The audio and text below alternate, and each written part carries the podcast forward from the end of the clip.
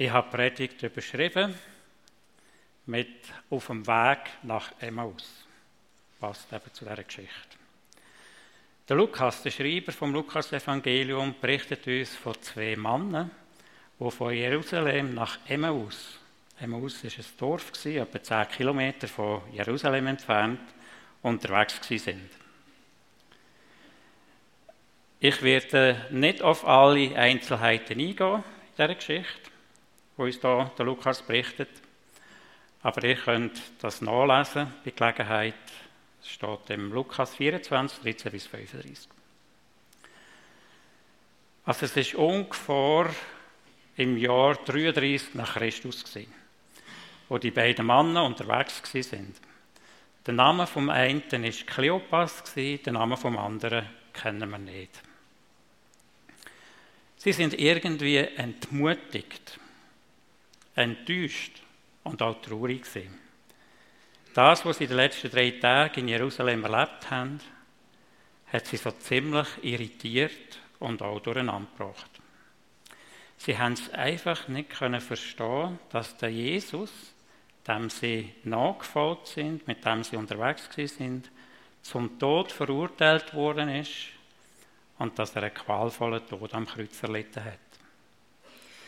Sie haben eigentlich gehofft, dass der Jesus der lang ersehnte Messias, Messias sei, wo das Volk, Volk Israel vor allem auch von der Herrschaft der Römer wird befreien. Wo sie so über das Erlebte austauscht haben, ist plötzlich ein Freund zu ihnen gestoßen. Sie haben im Nachhinein nicht können sagen, wo der hergekommen ist. Er ist einfach irgendwie plötzlich da gewesen. Eigentlich ist die Person kein Freund gewesen. Es war nämlich Jesus gewesen, über den sie sich unterhalten haben. Aber sie haben ihn nicht erkannt. Der Lukas berichtet uns, dass ihre Augen gehalten wurden, sodass sie ihn nicht erkannten. Vielleicht hat ihre Traurigkeit und ihre Enttäuschung ihnen den Blick trübt, dass sie Jesus gar nicht erkannt haben. Jesus hat die beiden gefragt, was sie denn unterwegs miteinander besprochen haben und warum sie so traurig sind. Jesus hat natürlich schon gewusst, was sie miteinander geredet haben, aber er hat es von ihnen hören und hat ihnen so die Möglichkeit gegeben, ihre Frust und ihre Enttäuschung bei ihm abzuladen, loszuwerden. Die beiden haben dann Jesus erzählt, was sie in den letzten Tagen erlebt haben. Sie haben auch erzählt von ihrem Frust, dass ihre Hoffnungen sich nicht erfüllt haben. Sie haben ihm auch erzählt, dass sie durch das, was sie von ein paar, von ein paar Frauen über das leere Grab gehört haben und von irgendeiner Erscheinung verwirrt sind. Nachdem die, die beiden fertig erzählt haben, hat Jesus zu ihnen gesagt, O ihr Unverständigen, wie ist doch euer Herz träge, zu glauben an alles, was die Propheten geredet haben. Ich denke, dass Jesus sie nicht in einem vorwurfsvollen oder das nicht in einem vorwurfsvollen Ton gesagt hat, sondern in einem Ton von der liebenden Zurechtweisung. Uns fällt ja das meistens eher schwer, einem begriffsstutzigen Mensch etwas in liebevoller Art und Weise zum x-ten Mal zu erklären. Aber nicht Jesus, weil er hat uns Menschen lieb. Und doch ist es irgendwie schwer zu verstehen, dass die beiden Jesus nicht erkannt haben. Weil sie sind ja mit dem unterwegs gewesen, haben ihn gesehen, haben ihn gehört reden, haben miterlebt, was er alles gemacht hat. Aber geht es uns manchmal mit Jesus nicht genau gleich? Manchmal wissen wir auch viel in unserem Kopf über Jesus. Aber solange das nur in unserem Kopf ist und nicht ins Herz abgelangt und im Herzen auch geglaubt wird, hat es kaum Auswirkungen in unserem Leben, in unserem Alltag und unseren verschiedenen Herausforderungen, die an uns antreten. Und dann kommt eine Stelle im Bericht von Lukas, wo mein Herz jedes Mal irgendwo bisschen schneller lässt. Äh, wir lesen, dass Jesus ihnen all, in allen Schriften, beginnend bei Mose und bei allen Propheten, auslegte, was sich auf ihn, den Christus, bezieht. Also ich kann mir niemand anders vorstellen, wo mir die Bibel, also das Wort Gottes, besser erklären als Jesus. Wahrscheinlich hat Jesus ganz vor in der Bibel, im Alten Testament, angefangen, ihnen zu erklären. Im dritten Kapitel vom 1. Mose lesen wir, dass Gott Adam und Eva einen Retter versprochen hat, wo die liebevolle und lebendige Beziehung zwischen Gott und dem Mensch, wo der Adam und Eva durch ihren Ungehorsam Gott gegenüber eigentlich kaputt gemacht haben, wieder wird herstellen. Ziemlich sicher hat er ihnen auch die Stelle im Jesaja 25 erklärt, wo Jesaja folgendes über einen kommenden Christus, also der kommende Retter, sagt. Und an jenem Tag wird man sagen, seht, das ist unser Gott, auf den wir gehofft haben, dass er uns rette. Das ist der Herr, auf den wir hofften. Nun lasst uns frohlocken und fröhlich sein in seiner Rettung. Seht, das ist unser Gott, auf den wir gehofft haben, dass er uns rette. Was für eine Verheißung. Und sie hat sich erfüllt in Jesus. Gott selber ist in Jesus Christus als Mensch zu uns Menschen auf die Erde gekommen, um uns zurück als Vaterherz von Gott zu ziehen. Und dass wir wieder in einer lebendigen und liebevollen Gemeinschaft mit ihm leben können. Jesus hat den beiden die Schriftstellen, die von ihm reden, erklärt, bis es Abend geworden ist und bis sie im Dorf Emmaus angekommen sind. Und Jesus hat noch so da, wie wenn er würde Und die beiden haben ihn dann gebeten, zu bleiben. Und Jesus ist mit ihnen wahrscheinlich ins Haus vom einen mit hineingegangen. Und wie sie dann so zusammen am Tisch gesessen sind, hat Jesus Brot genommen, hat dafür gedankt, hat es in Stück gebrochen und hat den beiden davon gegeben. Und das ist der Moment wo sie Jesus erkannt haben. Und schon ist er wieder verschwunden vor ihren Augen.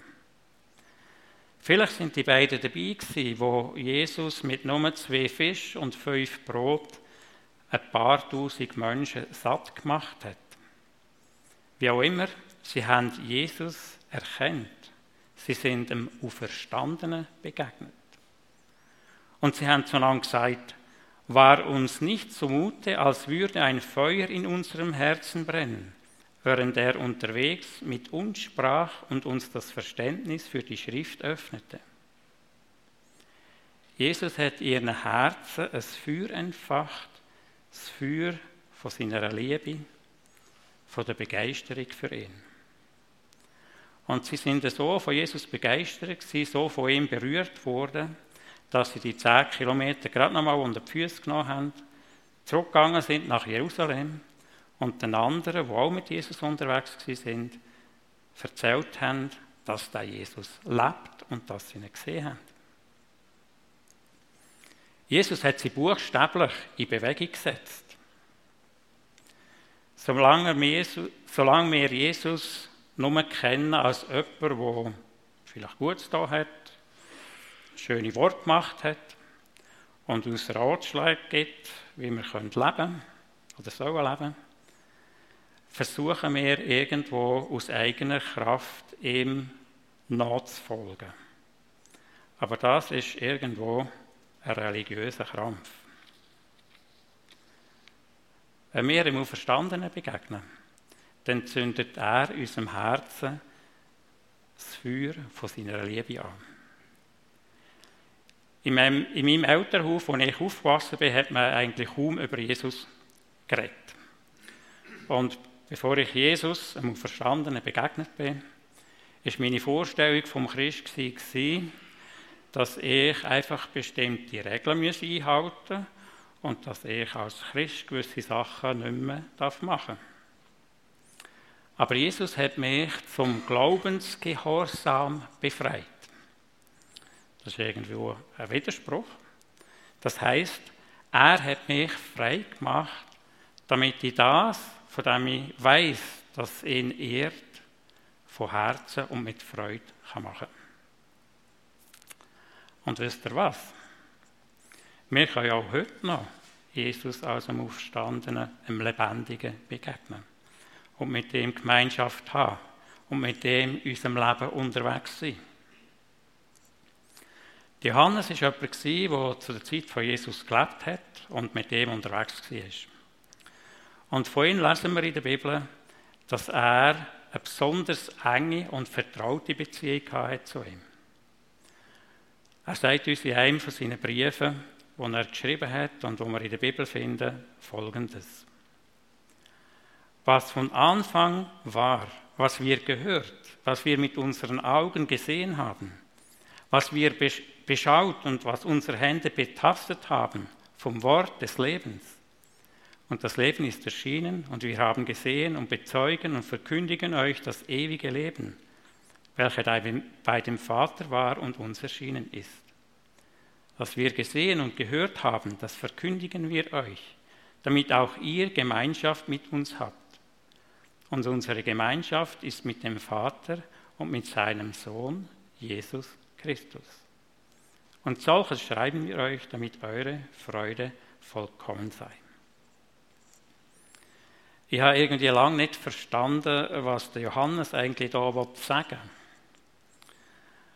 will. Äh, irgendwie diesen komplizierten Satz. Und vor allem habe ich auch nicht verstanden, was er mit dem letzten Satz meint. Und solches schreiben wir euch, damit eure Freude vollkommen sei. Mit was oder durch was soll unsere Freude vollkommen sein?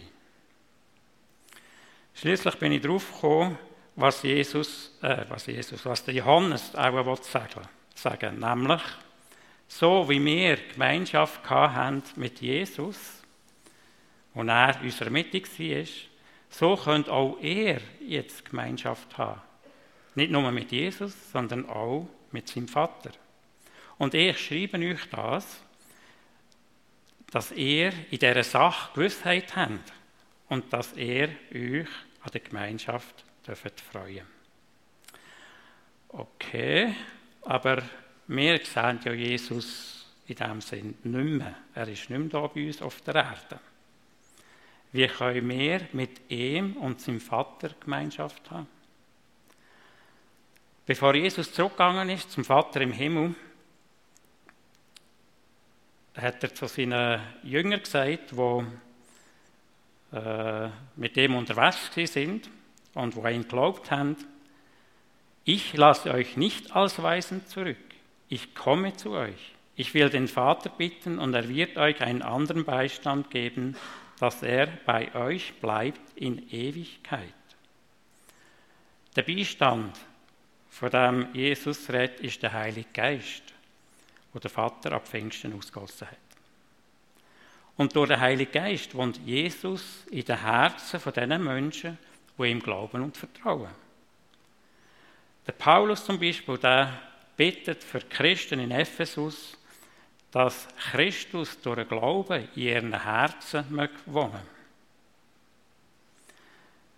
Wenn wir Jesus Christus glauben, dass er für all das, was uns von der Gemeinschaft mit Gott trennt, gestorben und auferstanden ist, dann nimmt er Wohnung in unserem Herzen. Die Bibel nennt das, was uns von der Gemeinschaft mit unserem Vater im Himmel trennt, und auch von seinem Sohn Sünde. Jesus ist am Kreuz für unsere Sünden gestorben. Er hat all das, was uns vom Vater trennt, weggenommen. Und der Vater hat ihn von den Toten auferweckt, damit er lebt, damit er lebt in Ewigkeit. Und unser Vater im Himmel hat uns, wenn wir ihm, also Jesus, im Glauben und im Vertrauen uns mit ihm verbinden, mit ihm mit auferweckt zum neuen Leben, wo über das Leben auf dieser Erde rausgeht bis in Ewigkeit. Auch der Johannes sagt in der Bibel, dass Jesus das lebendig gewordene Wort Gottes ist. Das heißt, dass Gott durch seinen Sohn Jesus zu uns redet. Der Schreiber vom Hebräerbrief drückt es folgendermaßen aus.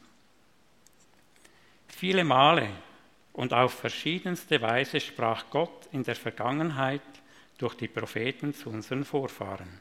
Jetzt aber, am Ende der Zeit, hat er durch seinen eigenen Sohn zu uns gesprochen.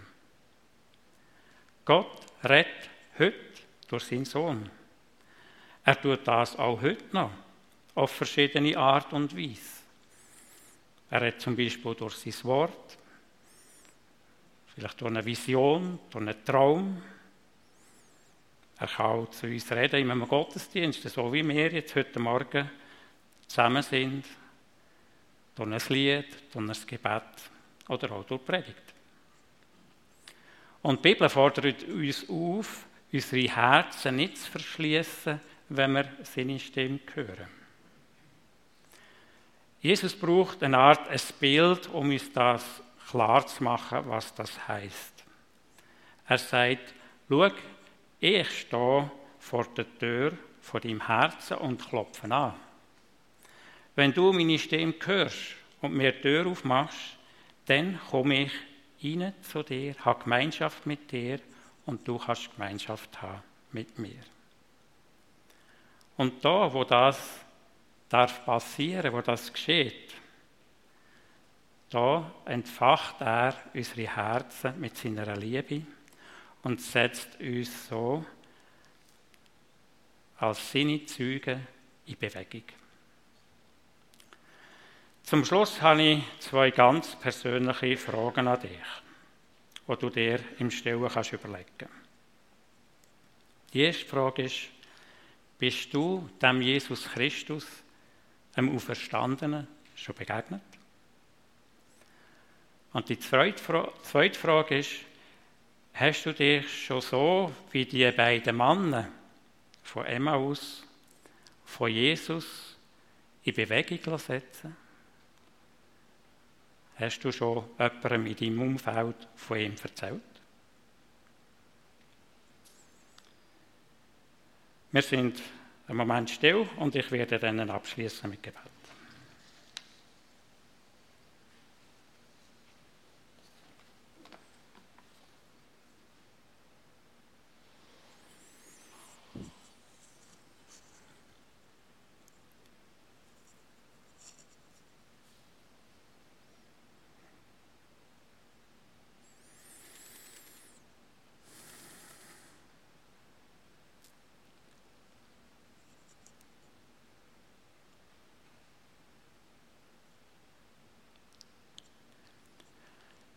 Vater im Himmel, ich danke dir von ganzem Herzen, dass du in deinem Sohn Mensch geworden bist, dass du zu uns auf die Erde gekommen bist. Herr Jesus, ich danke dir, dass du auch heute noch zu unseren Herzen redest. Ich danke dir, dass du uns siehst, dass du uns kennst. Du siehst unsere Herzen. Du weißt, wo wir stehen, wie es uns geht, was uns bewegt, was uns vielleicht auch bedrängt. Und du wartest vor der Tür von unseren Herzen, dass wir dich reinlassen. Du willst reinkommen. Du willst Gemeinschaft haben mit uns. Wir dürfen Gemeinschaft haben mit dir.